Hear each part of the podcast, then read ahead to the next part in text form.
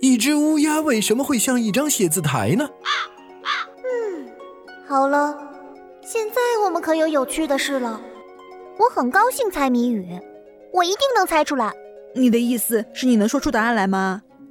正是这样，那你怎么想就怎么说。我正是这样的。爱丽丝急忙回答。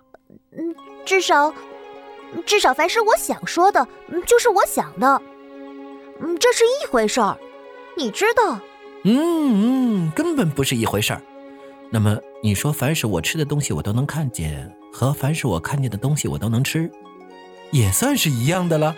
三月兔加了句那么说，凡是我的东西我都喜欢，和凡是我喜欢的东西都是我的，也是一样的喽。：“睡鼠也像说梦话一样说道。那这么说，我睡觉时总要呼吸，和我呼吸时总在睡觉也是一样的吗？啊哦，这对你倒真是一个样。”帽匠对睡鼠说。谈到这里，话题中断了，大家沉默了一会儿。这时候，爱丽丝费劲地想着有关乌鸦和写字台的事，可是她知道的确实不能算多，还是帽匠打破了沉默。今天是这个月的几号？他问爱丽丝，一面从衣袋里掏出了一只怀表，不安地看着，还不停地摇晃，拿到耳朵旁听听。爱丽丝想了想说四号，哦，错了两天。哎，我告诉你不该加奶油的啊。：“她又生气地看着三月兔，加了一句。这是最好的奶油了。不错，可是不少面包渣儿也掉进去了。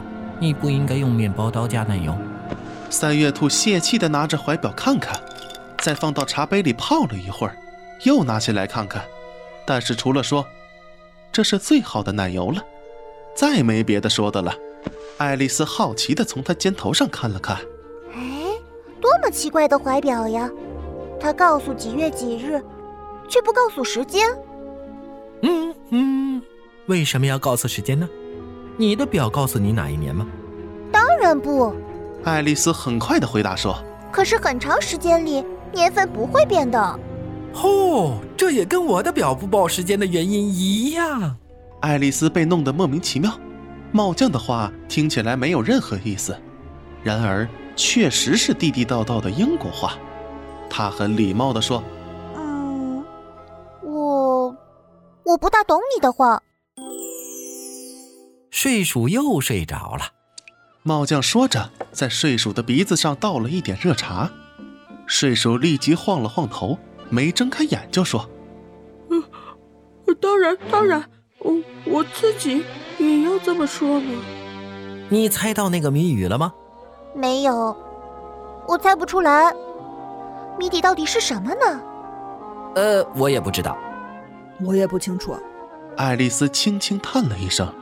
啊，我认为你应该珍惜点时间，像这样出个没有谜底的谜语，简直是白白浪费宝贵的时间。哦，如果你也像我一样对时间熟悉，你就不会叫它宝贵的时间，而是叫它老伙计了。嗯，我不懂你的意思。你当然不懂，”帽匠得意地晃着头说我敢肯定你从来没有同时间说过话。也许没有，：“爱丽丝小心地回答。但是我在学音乐的时候，总是按照时间打拍子的。唉，这就完了。他最不喜欢人家摁住他打了。如果你同他好，他会让钟表听你的话。比如说，现在是早上九点钟，正是上学的时间。你只要悄悄地对时间说一声，钟表就会一下子跳到一点半。哦，该吃午饭了。我真希望这样。